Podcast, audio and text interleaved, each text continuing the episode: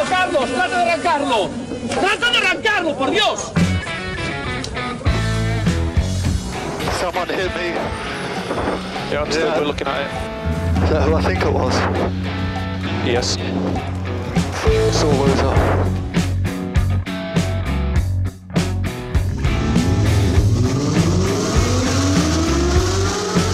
Izquierda buena más ojo corta, se cierra poco. Sasar. Para derecha buena más corta, no cortar. Para izquierda rápida. Para derecha buena más, se cierra poco. Para izquierda buena más, se abre. Acaba buena más, se abre. Sasar. Para derecha buena más, no cortar. Para izquierda rápida, ojo, se abre. Para uno. Derecha rápida, ojo, con fe. Rápida, ojo, con fe. Acaba rápida menos.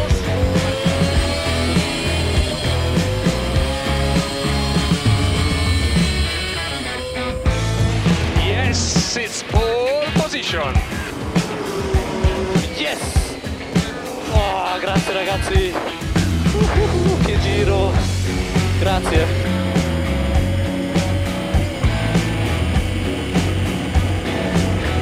Hola, hola, hola, hola. Hola, ¿qué tal? Bienvenidos, bienvenidas a una nueva edición de Turbo Track.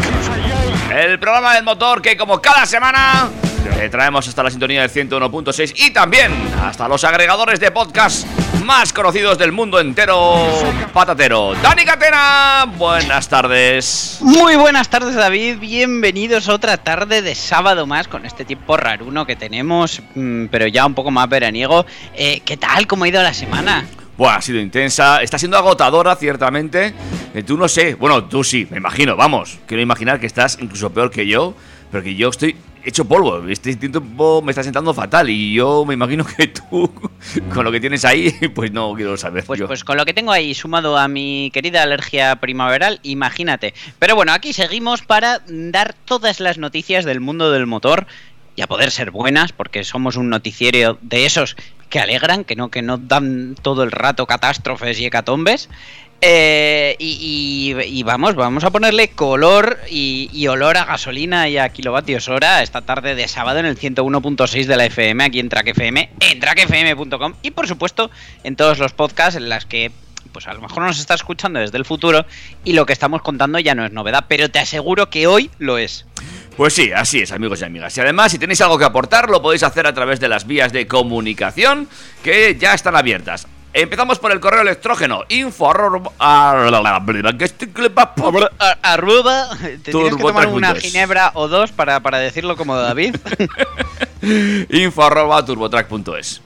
Por supuesto, estamos en arroba turbotrackfm en Instagram. Y nos podéis buscar igualmente en el cara libro. Somos los del logo bonito, los del chulo, los del feo. ¿Sabes dónde no nos puedes buscar?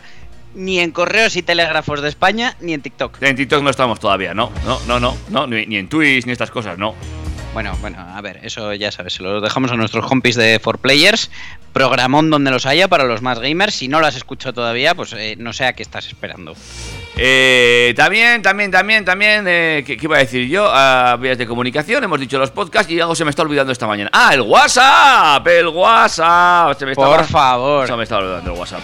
608-335-125. Ahí está. Que incluso, vamos, si queréis, podemos hacer una videollamada por WhatsApp. Lo que pasa que como lo que hacemos es radio, pues no se os va a ver. Pero bueno, podríamos escucharos. Ahí, Todo es ponerse, ahí está. ¿eh? Todo es Ay. ponerse.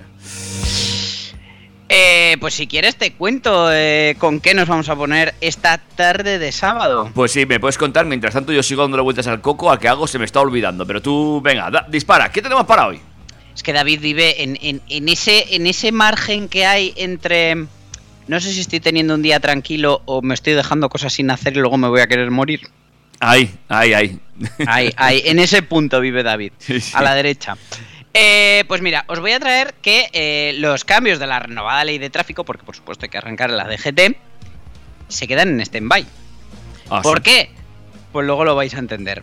Es- es- ¿Sabes de esto que te enteras de una cosa y te cuadran otras 30? Pues eso.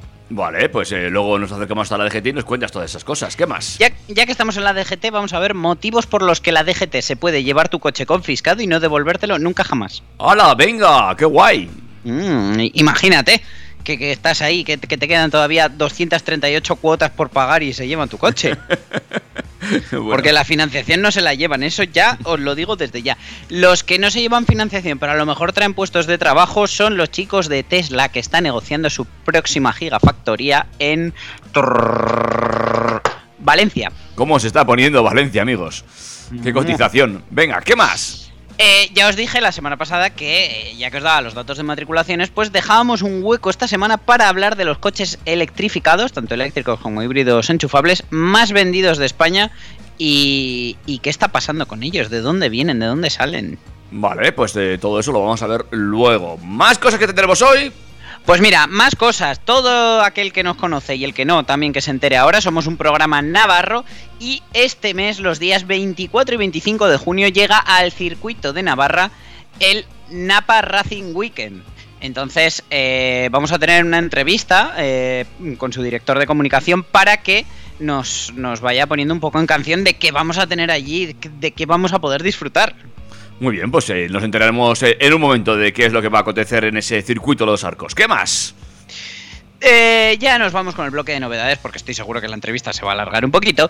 Y vamos a ver eh, que en la... hay bastantes novedades dentro del grupo Volkswagen en sus coches que llevan la plataforma MEB, los eléctricos. Ajá. Así que os voy a contar novedades sobre la ID Buzz, el- la furgoneta de Volkswagen, y el Skoda ENIAC. Mm, muy bien, pues luego vemos esas novedades a ver si son buenas noticias para el grupo BAC y más cositas que nos vamos a acercar hasta otra marca.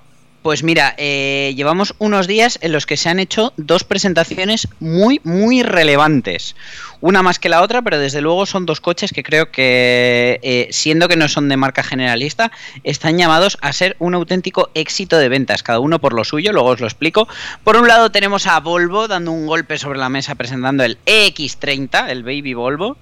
Y por otro lado, otro que presenta también lo más pequeño de su gama es Lexus con el LBX que mm, ya os hago spoiler, viene para triunfar. Bueno, muy bien, muy interesante, ¿eh? todo lo que nos lleve a traer cosas interesantes, cosas bonitas. Bueno, habrá que ver si son bonitas también, hay que decirlo.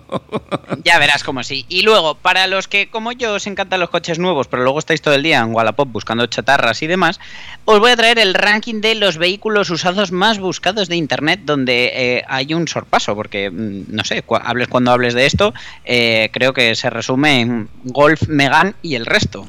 Golf Megan y el resto. No sabía yo que el Megan estaba ahí. Vale, vale. Sí, sí, sí, sí, sí, esto lo, lo hemos hablado muchas veces además, tú no te acuerdas, pero el Megan siempre es un éxito de, de búsquedas de Es coches verdad, usados. en es verdad, es verdad, es verdad. Sí, sí, lo hemos hablado, sí. Bueno, pues nada. Todo eso te lo vamos a contar a la vuelta de un break musical. ¿Te parece? Me parece estupendo a ver qué temazo me pones que necesito hoy ponerme a bailar. Venga, pues vamos allá. Estos amigos y amigas, TurboTrack. Turbo, Track. Está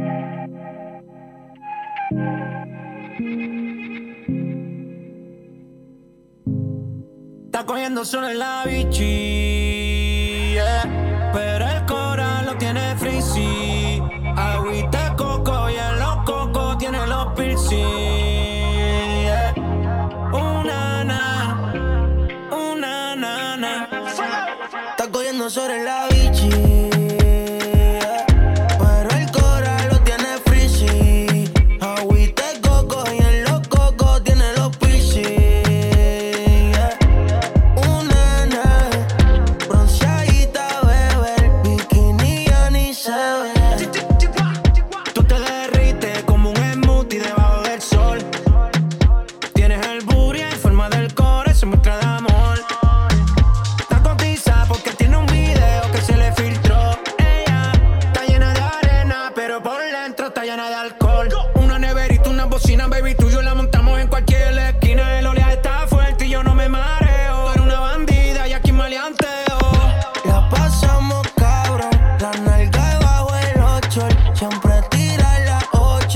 Ahí voy yo.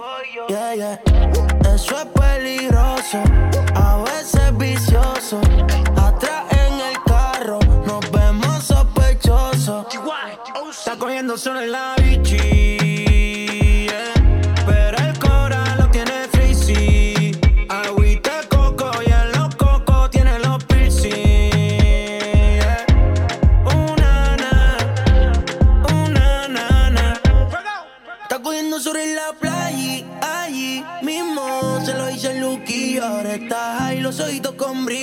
tu maíz sabe que eso es mío. Yeah, yeah, yeah. Ey, Ese culo es legendario como digo. Yo la monté en el sido chinita. Y lo hicimos en el agua con el esquema.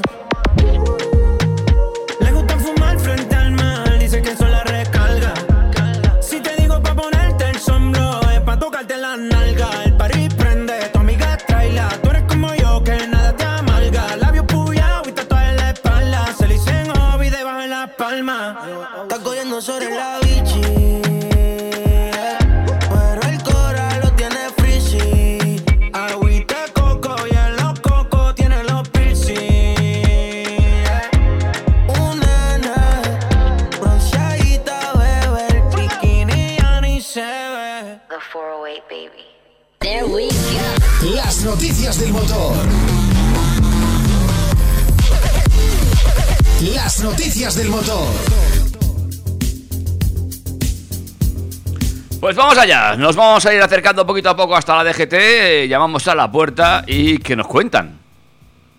Pues vamos directos a la DGT, donde, eh, bueno, ya sabemos que la nueva normativa tenía planeado que la renovación eh, del carnet para conductores entre 46 y 69 años fuese cada 5 años y cada 2 a partir de los 70 de edad. ¿Vale? Son cambios importantes en lo que respecta a la renovación del carnet de conducir en España y, eh, bueno, pues eh, todo lo que atañe a la Dirección General de Tráfico muchas veces pues ya sabemos que está en el aire. La novedad eh, pues le toca de cerca, como ya os decíamos, a los mayores de 65 y todo ello a causa de la disolución de las Cortes y la convocatoria de elecciones generales para el 23 de, julio, eh, pues ha paralizado muchas leyes y normas que el gobierno ya tenía aprobadas. Entonces, eh, como todavía no se han tramitado en el Congreso o Senado, pues se quedan ahí. Y justo en este sentido, uno de los casos más comentados ha sido la Estrategia de Seguridad Vial 2023, que incluía nueve puntos clave en materia de seguridad vial.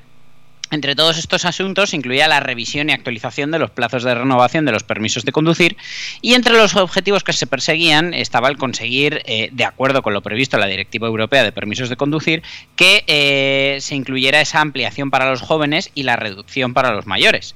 Pues bueno, la nueva normativa de la DGT tenía pensado que la renovación de los conductores de entre 46 y 69 años fuese cada 5 años y cada 2 años a partir de los 70 años de edad, justificando que a pesar de que los mayores de 65 son el colectivo que menos accidentes de tráfico protagoniza, sí que tienen una alta tasa de mortalidad en carretera.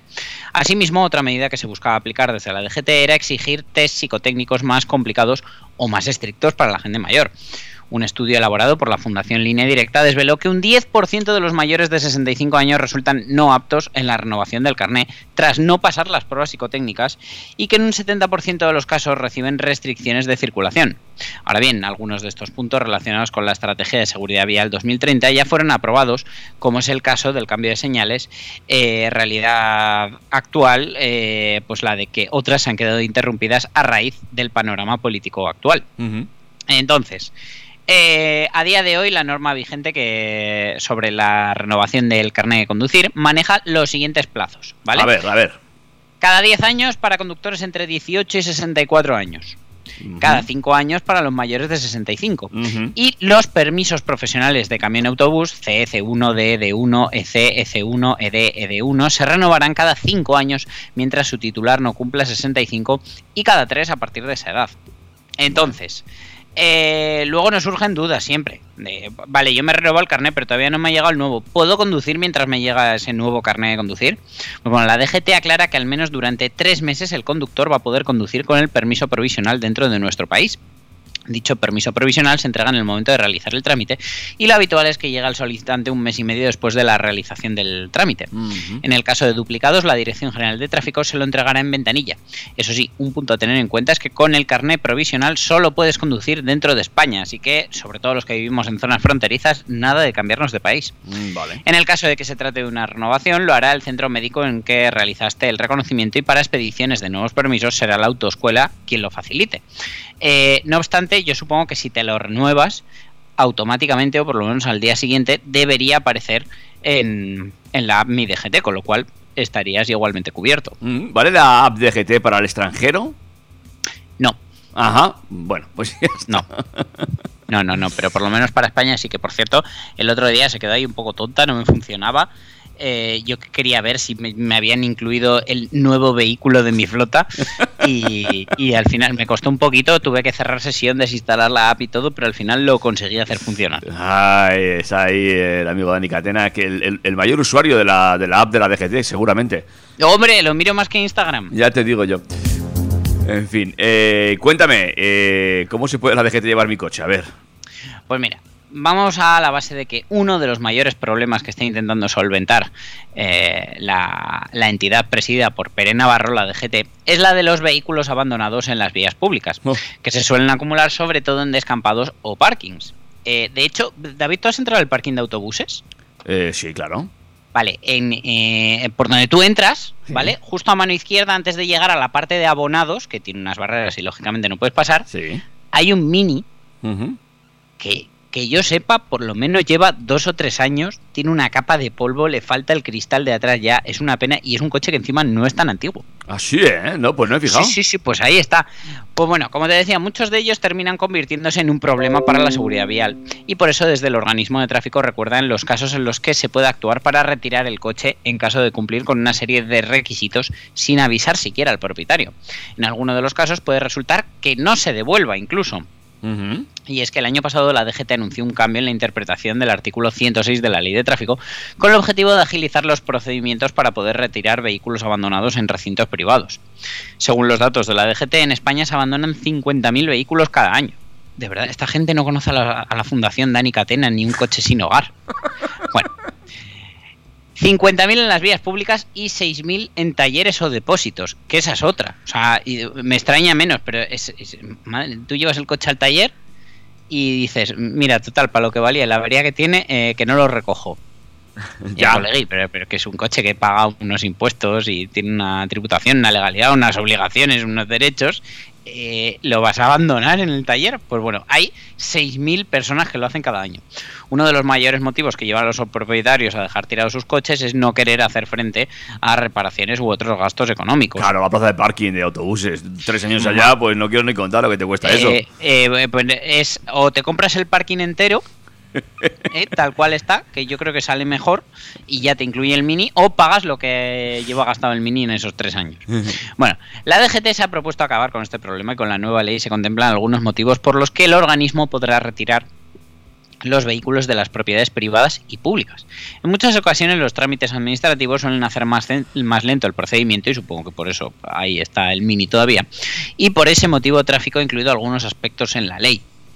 Entonces, los casos más importantes. Uno, si no se presentan alegaciones en dos meses. Dos, si se produce una avería o accidente y no se recoge el vehículo causando un problema en la seguridad vial. Si dejas, el otro día vi yo eh, en, en una carretera aquí entre Cizur y Barbatain, una carreterucha de estas que mm, es de un carril y cuarto, tirada en la cuneta un Renault ahí, Ay. en plan abandonado, rollo, uy, se nos ha caído, bueno, pues ya que se quede ahí, como, como si fuera una colilla. Entonces, eh, en este caso ya sería legal que lo retiraran sin, sin pedir permiso y sin eh, esa vía administrativa tan tediosa. Y por último, aquellos vehículos abandonados desde hace más de un mes y que presenten grandes desperfectos, como casi podría ser este mini que te cuento de- del parking de autobuses. Los agentes de tráfico pueden inmovilizar un vehículo en algunos casos como no tener contratado el seguro, conducir bajo los efectos del alcohol o no tener permiso de conducir. Si no se presentan alegaciones en un plazo de dos meses y el vehículo sigue sin ser retirado, la DGT podrá actuar de forma directa para llevarse el vehículo. Además, en caso de superar el plazo para presentar alegaciones, tráfico procederá a la subasta o destrucción del mismo vehículo. El siguiente caso es cuando se abandona un vehículo por avería o accidente. Ahí la DGT podría llevárselo en caso de que se considere que pone en riesgo la seguridad vial del resto de conductores. Los propietarios deberán hacer los trámites necesarios para poder recuperarlo o, en caso contrario, el organismo decidirá qué hará con él. Por último, la grúa también retirará aquellos vehículos que estén abandonados en las vías públicas y presenten graves daños o signos de abandono. La Dirección General de Tráfico tendrá la potestad para llevarlos al desguace, aunque los propietarios serán notificados de ello y dispondrán de un plazo para presentar alegaciones. Bueno, pues muy, muy interesante, ¿eh? Mucho cuidado de dónde dejéis el coche, ¿eh? Eh, ¿Y en qué estado? Eh? De vez en cuando hay que lavarlo, porque alguno me lleváis el coche que, que si lo ve la DGT dice esto está abandonado. Sí, sí. A mí ya se me llevaron una vez por el coche por abandono. Creo que ya lo he contado, ¿verdad? Ay, pero recuérdamelo. Nada, un coche que usaba una, una- mi pareja, el coche era mío, lo usaba mi pareja. Le cogió miedo, lo aparcó un sitio en la Milagrosa, un barrio de aquí de Pamplona. Y todos los días pasaba por delante y lo arrancaba, ¿eh? lo arrancaba tal cual, lo movía un poquito, no mucho tal. Eh, Y un día fue a arrancarlo y el coche no estaba. Se le había llevado la grúa. Ah, vaya. Fíjate que estaba abandonado de que, que antes de que llegase el coche al depósito, nosotros ya estábamos reclamando que a dónde estaba el coche. Tuve yo una bronca con los municipales, vamos, digo, vamos a ver, está abandonado, pero si, si no ha llegado el coche ni al depósito y te lo estoy reclamando, vuélvelo a su sitio. En fin, Ah, pero, pero al mismo, no me lo aparques ni en el de al lado. pues lo mío me costó, no te crees tú. Madre, qué broncas. En fin. Pues, Ay. eh, ¿sabes quién a lo mejor le cuesta mucho, mucho dinero mm, poner algo aquí? Eh, bueno, pero dinero bien gastado, ¿no? Yo, yo creo que sí, pero bueno, es que hablamos de una inversión de 4.500 millones de euros. Bienvenida sea, venga, cuéntanos. Tesla negocia la inversión de 4.500 millones en Valencia para alzar su segunda fábrica de coches y baterías en Europa. La multinacional de Elon Musk y el gobierno de Puig han alcanzado un acuerdo de intenciones después de meses de negociación y los directivos de la compañía ya han revisado las posibles ubicaciones. La multinacional americana Tesla, propiedad de Elon Musk, ultima la negociación con la Generalitat Valenciana para la instalación de su segunda planta de fabricación de coches y baterías eléctricas en Europa, en el área metropolitana de Valencia. Se trata de una inversión de 4.500 millones de euros que convertiría a la comunidad valenciana en el mayor polo industrial de la automoción eléctrica de Europa, ya que este proyecto se sumaría a la gigafactoría que Volkswagen, a través de su filial PowerCo, está levantando ya en Sagunto. Los contactos entre la compañía y el gobierno automático, eh, automático no, autonómico de Chimo Puig se iniciaron hace casi un año y han cristalizado, eh, según ha podido corroborar el medio El Mundo, en la firma de un acuerdo de intenciones y en la visita la semana pasada de directivos de la multinacional a Valencia para conocer las posibles ubicaciones en el entorno del área metropolitana. La Generalitat se acoge a la cláusula de confidencialidad establecida en el acuerdo para no confirmar detalles de la operación, pero no niega que el camino es similar al recorrido con la gigafactoría de Volkswagen. De hecho, como en ese caso, se tramitaría como proyecto estratégico. El desarrollo de estas conversaciones en las últimas semanas y esa confidencialidad exigida ha dado lugar a que Puig no haya podido rentabilizar electoralmente la atracción de esta inversión y que solo pudiera limitarse durante la campaña a avanzar el interés de hasta una decena de grandes multinacionales por instalarse en la comunidad valenciana. El desarrollo de este proyecto, que avanzó el medio Levante EMV, quedará ahora en manos del gobierno que encabezará el popular Carlos Mazón. La inversión de Tesla para fabricar baterías y también ensamblar sus automóviles superaría la de la compañía alemana, fijada ahora en 3.000 millones de euros para producir 150 millones de celdas. Fue este proyecto, junto a la elección de Ford de Almusafes para electrificar sus vehículos, el que colocó a la comunidad en el mapa de interés de las operadoras. De hecho, el pasado mes de marzo se celebró en Valencia la convención de la Asociación de Fabricantes Europeos de Baterías de Automóviles e Industriales, Eurobat, en el que las empresas mostraron su interés. La fábrica de Tesla en Valencia sería la segunda en Europa, donde las ventas de sus vehículos van cada año y cada mes en aumento. De hecho, el Tesla Model Y fue el coche más vendido en Europa el pasado mes de febrero y la primera planta se puso en marcha en Berlín, sumándose a las de California, Nevada eh, y Shanghái.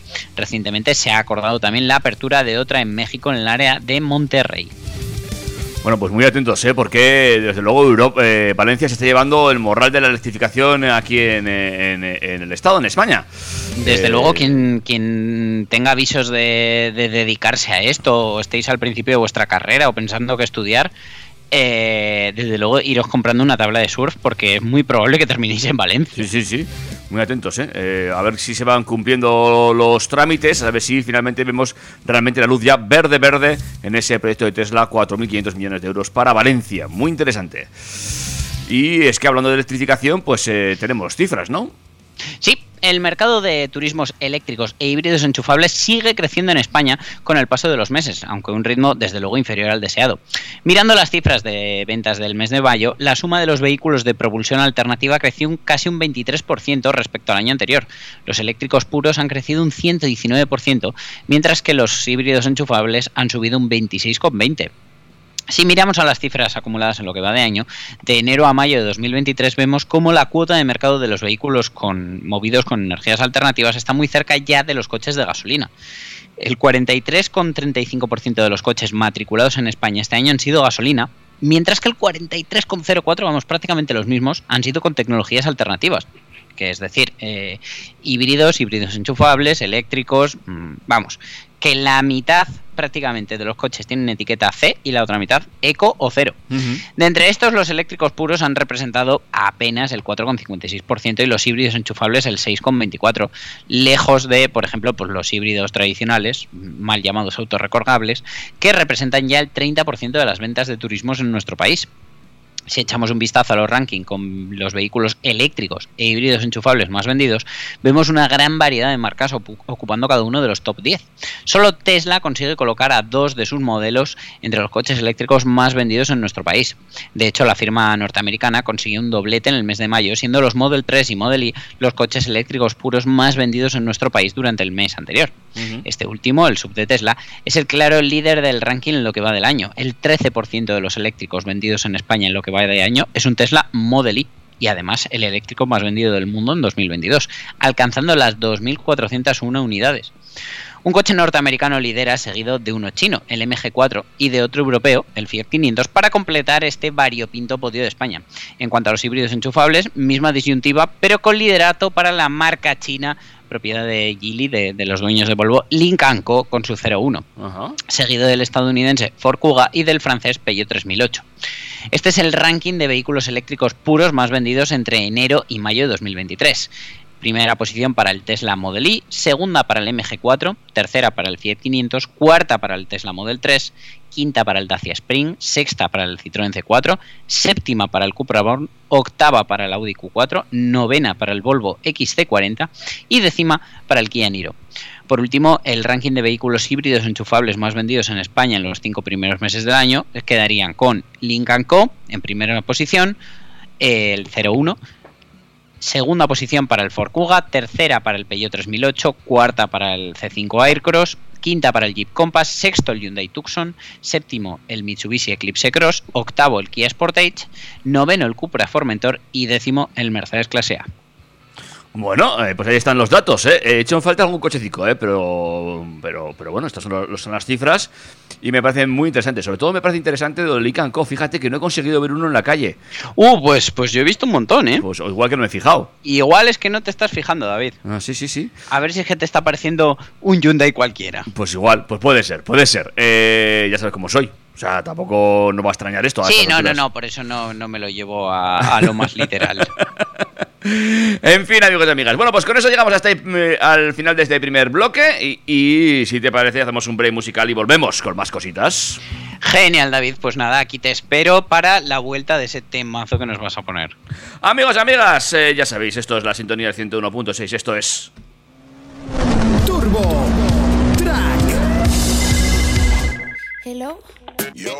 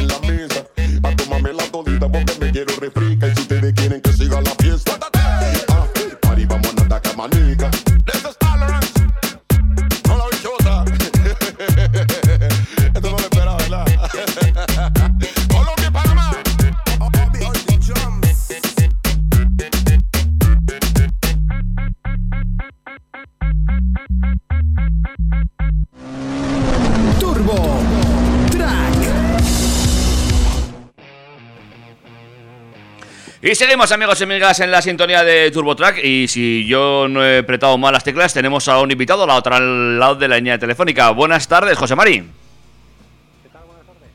Muy bien, espera que tenemos un poquito bajo, ahora sí. Eh, sí, sí, por favor, porque yo no lo oigo, David. José Mari, ahora buenas tardes. Hola, buenas tardes, ¿qué tal? Ahora mejor, ¿verdad, Dani? Eh, lo sigo escuchando muy bajo, pero bueno, eh, le sacaré punta al oído. Muy buenas tardes, José Mari. ¿Hola? Es que te oigo, te oigo súper lejos. A- ahora me oyes Claro, mejor. es que José Mari no me oye a mí igual que casi no le oía yo a él. Ahora, Eh, lejos. a- ahora mejor, ¿no? Sí, venga. Ah, venga, Eh, estamos hablando con eh, José María, que es el, eh, el director de comunicación de ese evento que va a tener lugar los próximos días eh, 24 y 25 de junio en el circuito de los Arcos, la Racing Weekend, que llega a Navarra por primera vez, ¿no? Efectivamente. De España eh, nació de- también con la ubicación en el circuito de Navarra y por primera vez esta temporada sí acude a- al circuito de los Arcos. eh, bueno, pues con un programa de actividades sin duda pues de primer nivel, con actividades para los públicos, para los aficionados al automovilismo y para cualquiera que quiera pasar una buena jornada de domingo. Cuéntanos, José eh, eh, ¿qué, qué, qué actividades se van a desarrollar? ¿Qué es esto de la Racing Weekend? Bueno, pues el, el Napa Racing Weekend es un evento que creó la Federación Española de Automovilismo en el año 2019. Es un evento pensado y desarrollado para devolver la, a la afición, eh, pues bueno, la pasión por los circuitos, en este caso en la competición automovilística.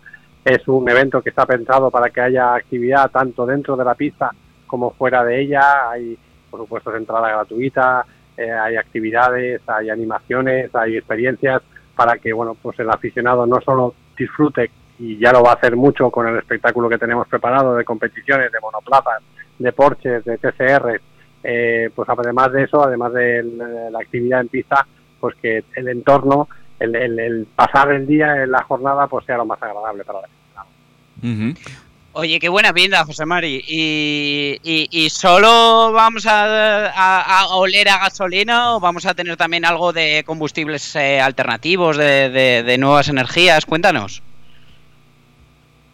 Me, parece que a ti, Dani, no te escucha. te, te pregun- te preguntaba a mi compañero a ver si, aparte de gasolina, vamos a tener también algún otro tipo de carreras de, estas que, que están llevando ahora muy de moda, esto de- del tema eléctrico. Bueno, eh, dentro de este concepto que buscamos de que el público aficionado pues eh, tenga múltiples actividades, te encontramos con la presencia de, de Green Power Iberia, que es una organización eh, pues que trabaja eh, todo el tema formación, temas jóvenes, temas eh, estudiantes de, de ingeniería y en este caso pues van a realizar una, una competición de vehículos eléctricos, de vehículos pues eh, muy básicos, muy muy de muy de formación y que bueno en la tarde del sábado en este caso pues accederán a la pista durante durante un periodo de tiempo para que esos eh, colegios, esos institutos, esos eh, eh, formación profesional pues puedan plasmar en la pista los desarrollos eh, tecnológicos que están realizando. ¿Cómo se va a, a elaborar este programa a lo largo de todo este fin de semana? Eh, porque entiendo que habrá mm, eh, multitud de competiciones. Sí, eh, cada Racing Weekend bueno, se conforma de, una serie de competiciones automovilísticas.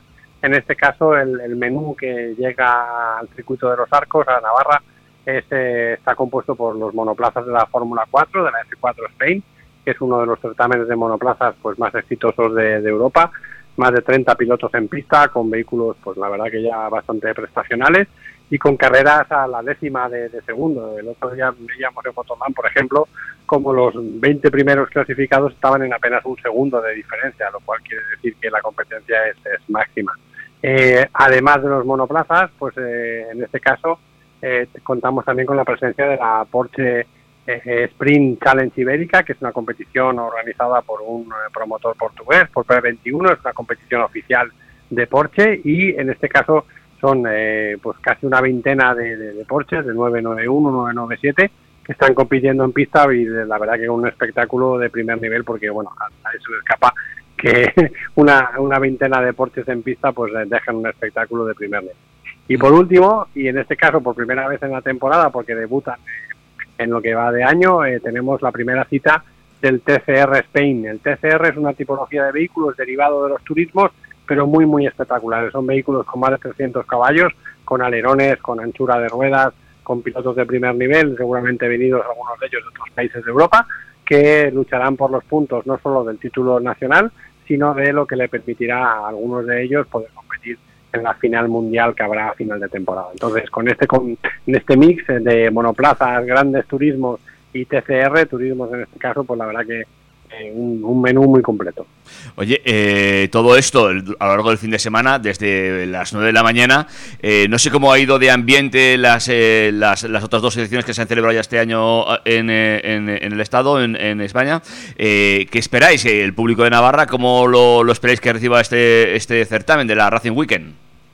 Pues la verdad que venimos muy contentos, tanto de la última cita del año pasado, donde convocamos a, a más de, de 10.000 personas en, en, en, Montmeló, en Cataluña, en el circuito de, Barcelona-Cataluña, y también muy contentos de Motorland, donde más de, más de 5.000 personas estuvieron presentes en el Racing Weekend. Y bueno, pues eh, Navarra es una, es una afición muy, lo, que es el entorno geográfico del circuito de Navarra, es una afición muy muy entendida, sabe, sabe mm, conoce perfectamente el, espectáculo, el- la, la oferta deportiva que le, se le está proponiendo y seguro que vamos a contar, como ya sucedió en ediciones anteriores, pues con mucha afición presente y sobre todo que la que venga lo disfrute mucho. Y ahora la pregunta del millón. eh, ¿Cómo hago yo para, para ir a, a disfrutar de, esta, de, esta, de este fin de semana? Pues muy sencillo, la entrada es gratuita, que- pero sí que pedimos que haya una descarga de invitación, eh, básicamente pues, por tener un control de aforo, por tener una constancia de, de- de la gente que viene.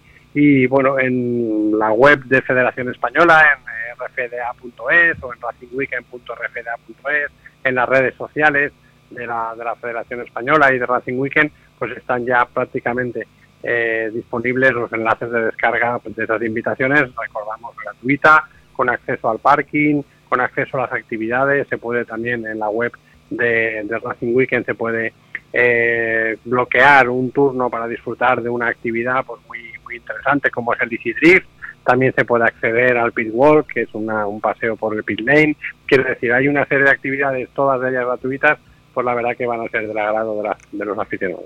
Bueno, pues invitamos desde aquí a que estén atentos a esta emisora que vamos a estar dando cancha a la Racing Weekend a lo largo de las próximas semanas, a que se pasen por la página web y que finalmente lo hagan y se acerquen hasta el circuito de los arcos para disfrutar de todo el espectáculo del motor desde las 9 de la mañana hasta las 7 de la tarde prácticamente sin parar, ¿eh? O sea, hoy una pausita ahí para, para pillar bocata y poquito más. Oye, David, Sí, eh, sí, la eh, verdad que el por programa está muy completo, la actividad en pista no, no para y apenas para para poder acceder, por ejemplo, a pit walk o acceder en el paddock a una serie de actividades. En definitiva, pues sí, un fin de semana muy intenso. Espera un momentico, tenía una pregunta de mi compañero. Dime, Dani. Eh, eh, pregúntale a José Mari a ver si, si va a haber, eh, eh, de todas las actividades en las que puede participar el público en general, algo especialmente intrépido, algo en lo que de verdad podamos eh, meternos a, a competir, a correr o a, a disfrutar, más allá de, de lo que va a ser, pues eh, pasar un día juntos y, y ver todo ese espectáculo que nos tienen preparado. Me pregunta aquí mi compañero, básicamente, si hay alguna actividad abierta para meternos a competir aquí los que todavía no, no, no lo hacemos. bueno, eh, yo creo que en el nivel, en el nivel de, de exigencia o de, o, de, o de profesionalidad que están estos campeonatos, sería complicado apuntarse en estos, en estos momentos, pero en esas actividades que hemos, que hemos comentado, el Easy Drift, el paseo por el Pit World, a disfrutar de los vehículos de Green Power Iberia, todo eso en la web de racingweekend.refeda.es está disponible. Vale, pues eh, nos metemos por aquí, vamos enredando y como tenemos más tiempo para hablar contigo y con otros compañeros de la Racing Weekend a lo largo de estas próximas semanas, iremos eh, vislumbrando y descubriendo más cositas que va a pasar ese fin de semana, 24-25 en el circuito de los arcos, lo recordamos. Muchas gracias, José Mari. Gracias a vosotros, muy amable. Nada, hasta luego. Hasta luego, José Mari, que no me oyes.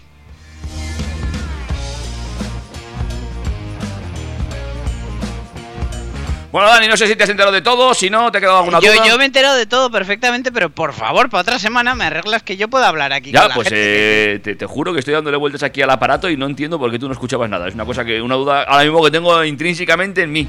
Porque, no, una cosa muy rara. Tú, tú le oías a él y él a ti no, qué cosa más rara. Sí. Bueno, cosas, de la- cosas del directo. La nave del misterio, nunca mejor dicho. En fin. Eh, vale, eh, Dani, seguimos adelante. ¿Qué más teníamos para hoy?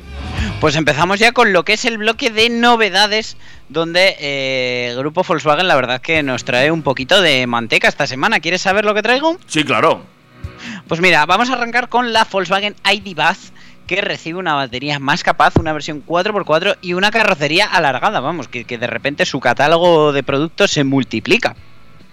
La esperada versión de batalla de larga de la ID Buzz se ha presentado hace unas semanas eh, antes de su debut europeo que tendrá lugar en el Volkswagen Bus Festival de Hannover eh, el mismo fin de semana que la, que la Napa Racing Weekend, del 23 al 25 de junio, el mayor encuentro de furgonetas de la marca en el viejo continente. La compañía ha confirmado que esta será la única variante disponible en el mercado estadounidense. Mientras que la ID Bus estándar mide 4,71 metros de largo y tiene una batalla de 2,99 metros, la nueva LWB Long Wheelbase se va a 4,96 metros y 3,24 metros de batalla respectivamente. Además contará con opción eh, de una tercera fila de asientos, lo que le permitirá ofrecerse en configuraciones de 5, 6 y 7 plazas. Su maletero cubica 1.340 litros con dos filas, quedándose en apenas 306 litros con tres filas. También hay novedades en el plano mecánico. Inicialmente la ID Bus de batalla larga va a estar disponible en dos versiones, ambas tracción trasera. Y es que aunque el motor eléctrico de 286 caballos será compartido, se diferencian por la capacidad de sus baterías, que va a tener opción de 77 kWh y, ojo, la nueva de 85 kWh. Este segundo pack es una primicia que se toma directamente del ID7. La autonomía todavía no ha sido anunciada, y en cuanto a la carga, con la batería pequeña alcanza un pico de 170 kilovatios en corriente continua, llegando a los 200 con la de mayor tamaño. El modelo de batalla corta, que combina un, un motor de 204 caballos con la batería de 77 kilovatios hora, por el momento no se ha beneficiado de ninguno de estos dos cambios. Por otro lado, se ha confirmado que en 2024 la gama se completará con una variante de altas prestaciones GTX. Esto es muy loco, porque es como si de repente en el año mm, 2004 con la, con la T5 recién lanzada hubieran dicho que iba a haber una furgo GTI. Pero en este caso, pues eh, viene esa versión GTX que va a tener tracción total gracias a la adición de una segunda unidad de propulsión a otro motor en el eje delantero, rindiendo 340 caballos y pudiendo completar el 0 a 100 en apenas 6,4 segundos, mejorando sensiblemente los 7,9 segundos del modelo de 286 caballos. De acuerdo con la propia Volkswagen, el nuevo techo panorámico de un metro y medio cuadrado de superficie acristalada, eh, cuyo grado de opacidad se puede regular a través de un mando, rinde homenaje a la clásica T1 Samba de los años 50. Otro punto de interés será la inclusión de la bomba de calor como parte de su equipamiento de serie y que algunos llevábamos tiempo ya pidiendo. Volkswagen es una marca global extremadamente fuerte, con una gran historia, millones de seguidores leales y productos legendarios. Eh, el equipo de Volkswagen Group of America está encantado de celebrar este estreno de la ID Bus de batalla larga y con este modelo dan eh, un gran paso para volver a convertirse en la verdadera Love Brand, según ha explicado Thomas Schaffer, de CEO de la marca actualmente. Bueno, eh, impresionante lo de la, lo de la ID Booth, que es que es, es, es muy, es muy bonita, ¿eh? la furgoneta es muy chuli. Es, mira, quien la ha probado, to- todos los periodistas que la han probado eh, con- coinciden en lo mismo, y es que con pocos coches les han mirado tantísimo como con la ID. Sí, sí, es, eh, la, la furgo es chuli. eh, y bueno, eh, falta verla más posicionada en la calle, pero bueno, es un modelo que todavía está muy fresco, pero yo creo que tiene guisos de posicionarse como una muy buena alternativa, ¿eh? Hombre, y además es que actualmente hay poco en el mercado con, con- con equipamiento y, y tamaño similar.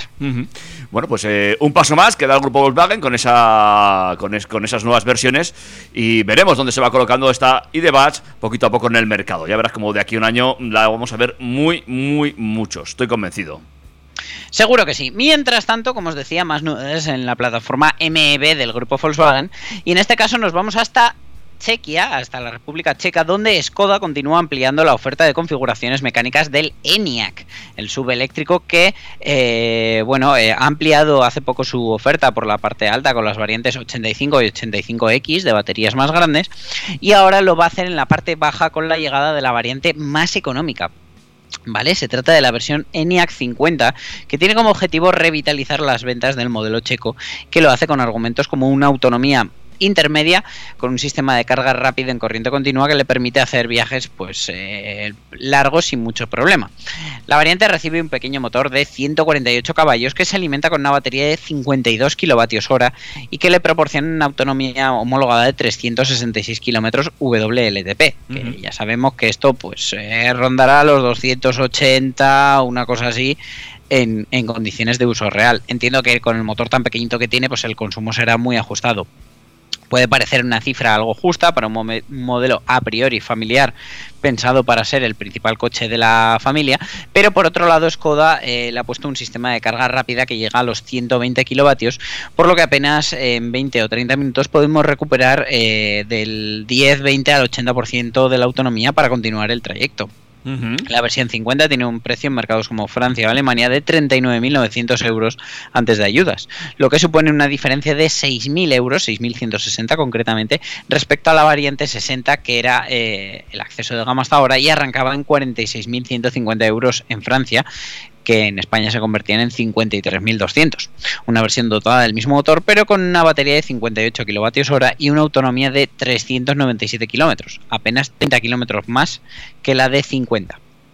Además, esta versión básica está bastante bien equipada. De serie viene ya con llantas de 19 pulgadas, climatización automática bizona, cámara de marcha atrás, freno de emergencia con detección de peatones y ciclistas, eh, asistente de mantenimiento de carril, navegación en pantalla táctil de 13 pulgadas. Pues bueno, eh, lo más increíble es que le colocan por precio a la misma altura que un Peugeot E2008 que en España arranca en 40.740 euros.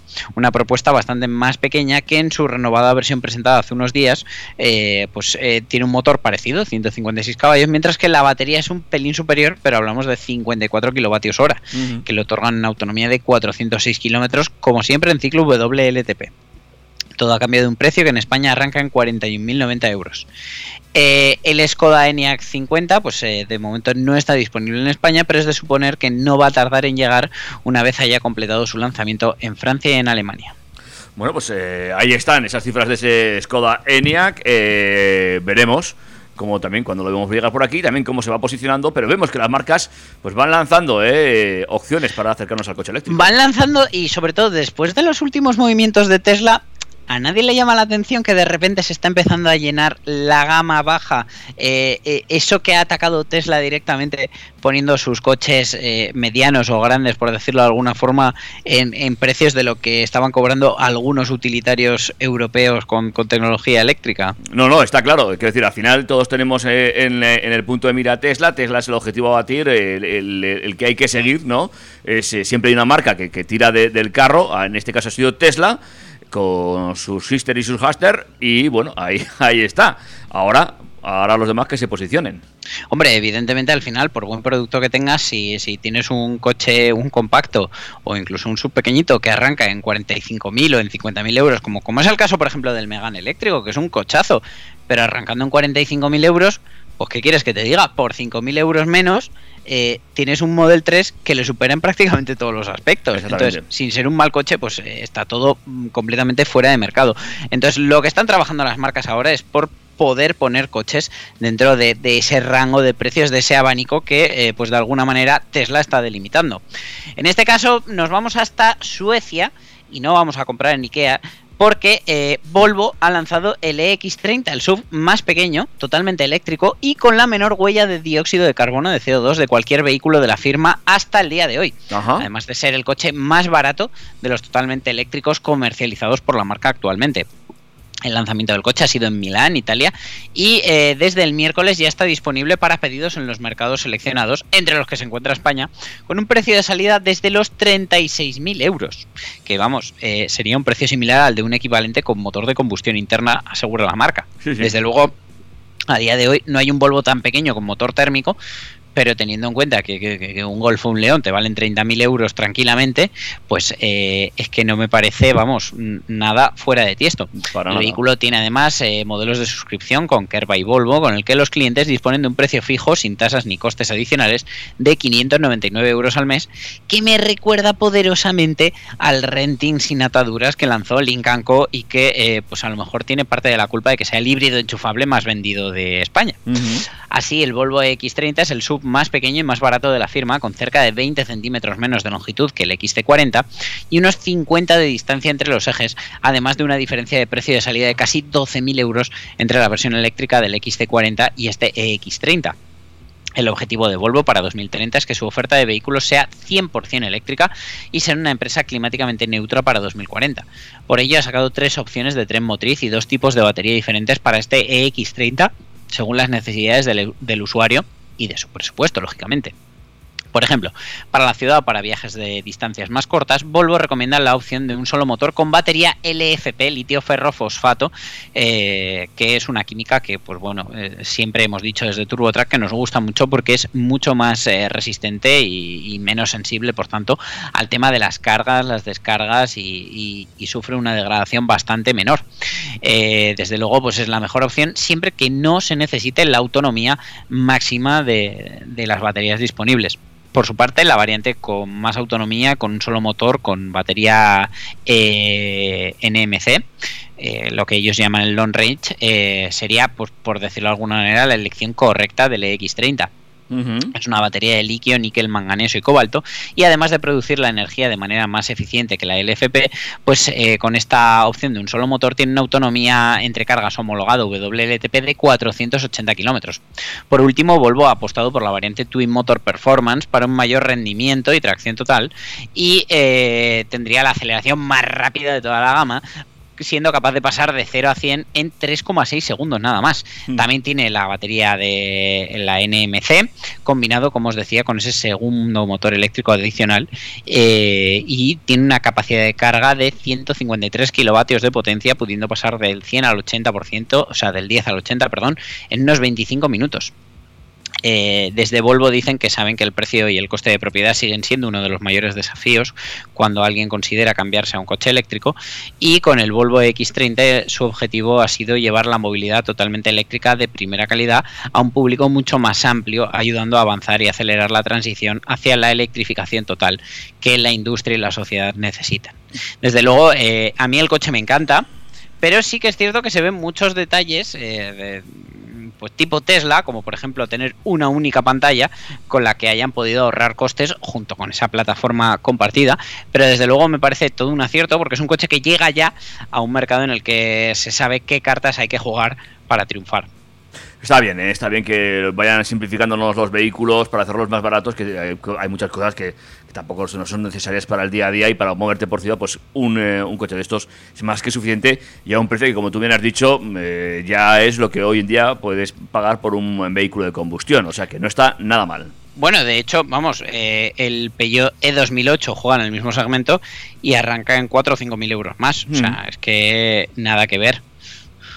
Sí, son unas cuantas cargas de, de luz, ¿qué te voy a contar?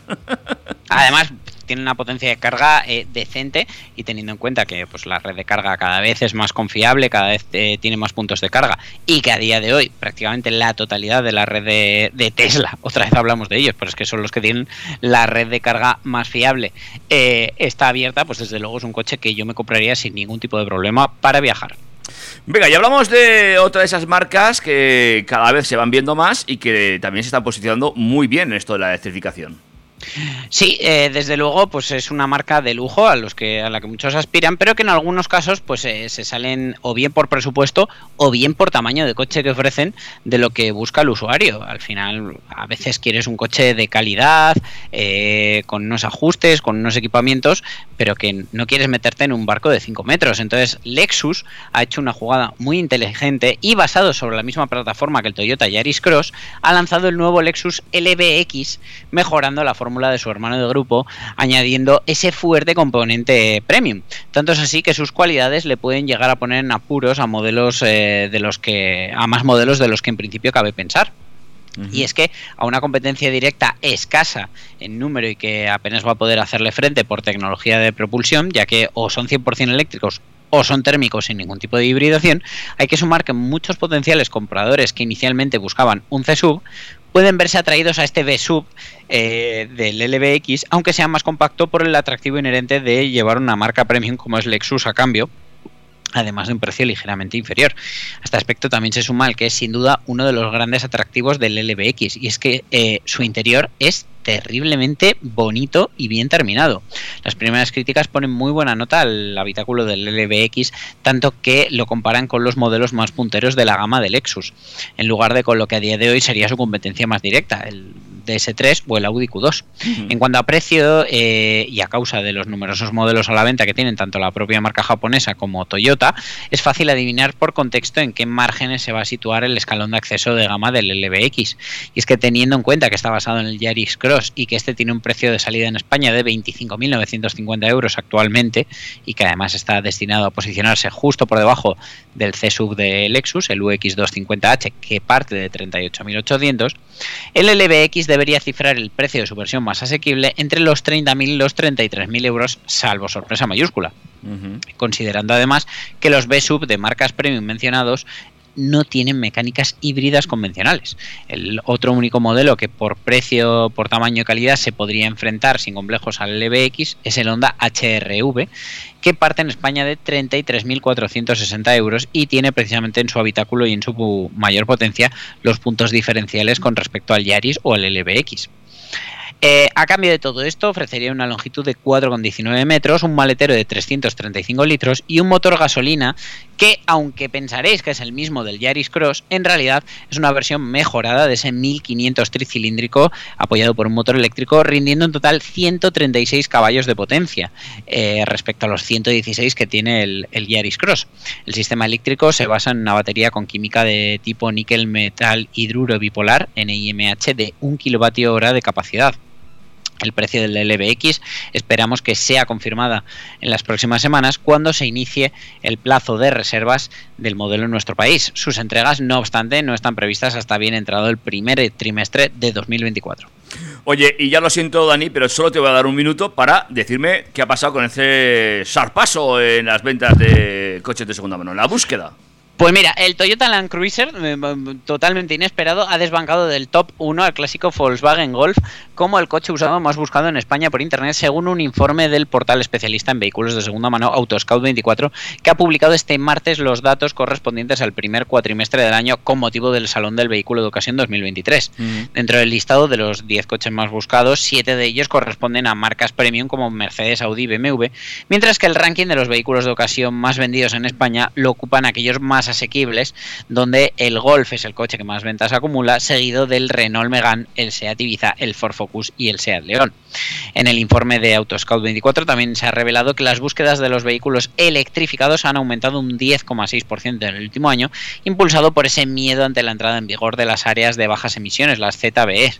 Eh, pues bueno, eh, no me esperaba yo este incremento de búsquedas del Toyota Land Cruiser, pero sí que es cierto que el otro día comentaba con amigos que a día de hoy eh, es de las pocas opciones que quedan reales para usar en campo. Pues sí, 4x4 Eso. cada vez menos. O efectivamente, o eso, o te bajas muchos escalones hasta un Duster, o te vas a un pickup. Dani, un placer. Nos vemos la semana que viene con mucho más, con más información sobre este Napa Racing Weekend. Y por supuesto, nos escuchamos en los podcasts. Cuídate mucho. Hasta luego. Hasta luego. Macho, no sé tú, pero yo me lo he pasado muy bien, macho.